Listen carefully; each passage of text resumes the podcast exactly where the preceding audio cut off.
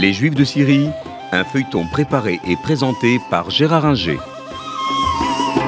Bonjour, nous avons vu que dans l'épisode précédent que Damas devient la capitale de l'empire musulman des Omeyyades, euh, même si deux siècles plus tard, euh, cette capitale est supplantée par Bagdad sous le règne des Abbassides, Damas reste une ville euh, importante pour les juifs comme pour les musulmans et les chrétiens, car on trouve aussi à Damas toujours des chrétiens.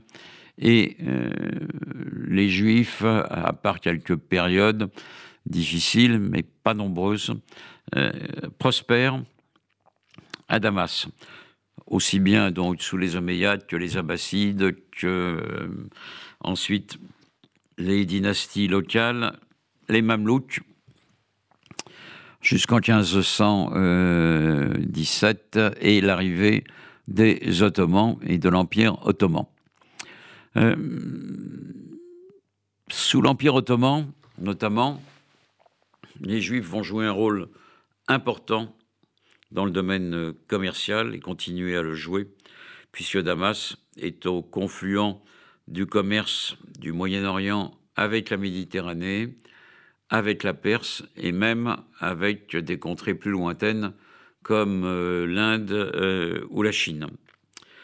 Tout cela va continuer et tout se serait bien passé si, en 1840, au XIXe siècle, un grave accident vient euh, modifier la donne. On accuse euh, les Juifs en 1840 à Damas d'être responsables de la mort d'un moine franciscain français, donc protégé par la France, selon les lois de l'Empire ottoman à l'époque. Et euh, ce moine est retrouvé mort avec son domestique. Et les Grecs orthodoxes, pas catholiques, mais orthodoxes, accusent immédiatement les euh, juifs de meurtre rituel pour prendre le sang euh, de ce moine afin de fabriquer le pain, le azime. Bon, bien entendu, tout cela est faux. Il n'empêche que une, douzaine de juifs sont arrêtés, dont euh, le grand rabbin de Damas, euh, deux sont torturés à mort, les autres torturés aussi, mais ils survivront. Et les accusations continuent, relayées par le consul de France euh, à Damas, alors que les autres consuls, anglais, autrichiens, prussiens, euh, considèrent que cette accusation est sans fondement. Tout ça se passe sur un fond de rivalité entre les grandes puissances occidentales, la France soutenant le pacha d'Égypte, Mehmet Ali, qui occupe Damas contre l'Empire ottoman, alors que les autres puissances euh, soutiennent euh, le sultan. On est donc là euh, dans un conflit qui dépasse largement le cadre des seuls juifs de Damas, et c'est dans ce cadre que le consul de France soutient l'accusation de meurtre rituel il était probablement antisémite, c'est évident, mais ça dépasse un peu ce cadre. Alors, l'Occident s'émeut quand même de ces accusations et les communautés juives occidentales ne restent pas euh, inactives. Euh, Crémieux en France, Adolphe Crémieux, celui qui plus tard permettra aux Juifs d'Algérie de devenir français, et Moses Montefiore euh, en Angleterre, se mobilisent pour défendre les Juifs de Damas, se rendent sur place et convaincre les autorités ottomanes que les accusations euh, sont euh, sans fondement. Malgré tout, le consul de France, lui, continuera à euh, affirmer que les Juifs sont coupables.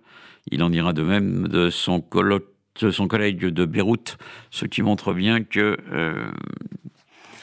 l'antisémitisme était encore présent hein, dans la France Louis-Philipparde des années 1840. À la suite de cela, euh, Montefiore, comme Crémieux, réfléchissent au sort des Juifs orientaux Et cela va aboutir quelques années plus tard à la création de l'Alliance israélite universelle pour protéger les Juifs d'Orient d'une part et pour leur permettre d'accéder à la culture occidentale au travers du français hein, d'autre part.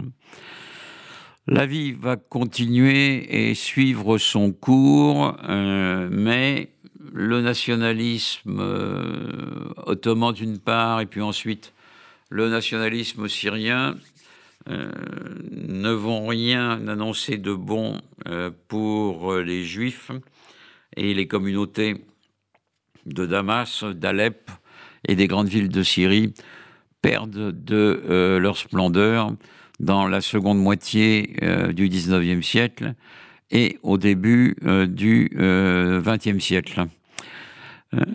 la France, à la fin de la Seconde Guerre mondiale, exerce un mandat sur la Syrie et le Liban au nom de la SDN.